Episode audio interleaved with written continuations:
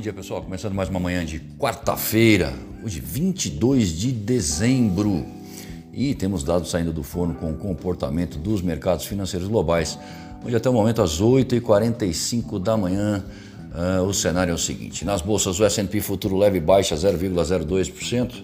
Estoque 600 na Europa, alta 1,55%, enquanto o CSI 300 lá na China encerrou em leve alta, 0,02%. Barril de petróleo tipo Brent, 74 dólares, enquanto o comportamento do dólar ante as principais moedas no exterior é de baixa, de 0,15%. Na zona do euro o calendário é esvaziado, nos Estados Unidos vai sair o PIB do país às 10h30 da manhã, depois, meio-dia, temos a confiança do consumidor do Conference Board e dados do setor imobiliário. Lá na China, na segunda-feira, o PBOC, que é o BC chinês, reduziu a sua taxa referencial para empréstimos de um ano, a LPR, para 3,8% de 3,85. Já a taxa de 5 anos que influencia preços de hipotecas permaneceu inalterada em 4,65%, trazendo a interpretação de que Pequim não pretende usar o setor imobiliário para estimular o crescimento. É possível que a instituição siga afrouxando sua política monetária para conter a desaceleração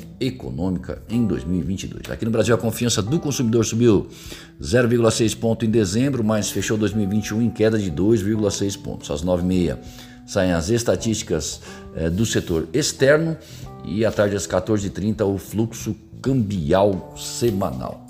Ah, o que a semana nos trouxe até o momento. Começamos a segunda-feira com o Boletim Fox estimando o dólar a 5,60 no encerramento do ano, inflação em 10,04% e o PIB a 4,58%. A balança comercial registrando superávit de 2,17 bilhões de dólares até a terceira semana de dezembro, na comparação com dezembro de 2020. Entre leilões à vista de linha e swaps, o Banco Central vai intervindo em diversas oportunidades no último mês de 2021, como naturalmente acontece devido à sazonalidade que o mês sempre apresenta. Aliás, hoje entre 10h30 e 10h40, a instituição oferta mais 14 mil contratos de swaps tradicionais, o que equivale a 700 milhões de dólares. Já o orçamento para 2022 causou algum frisson nos mercados, mas passou. Vale lembrar que estamos na iminência de adentrar em um ano de eleições com maior pressão para gastos, incertezas políticas e polarização, acrescentando receios relacionados aos impactos econômicos que a variante Omicron eventualmente possa produzir, derivado de restrições e desaceleração na atividade global. Devemos observar nesse sprint final a liquidez reduzida em clima de Natal e atenções para os dados do PIB nos Estados Unidos hoje, o índice de preços PCE amanhã, bem como a confiança do consumidor americano.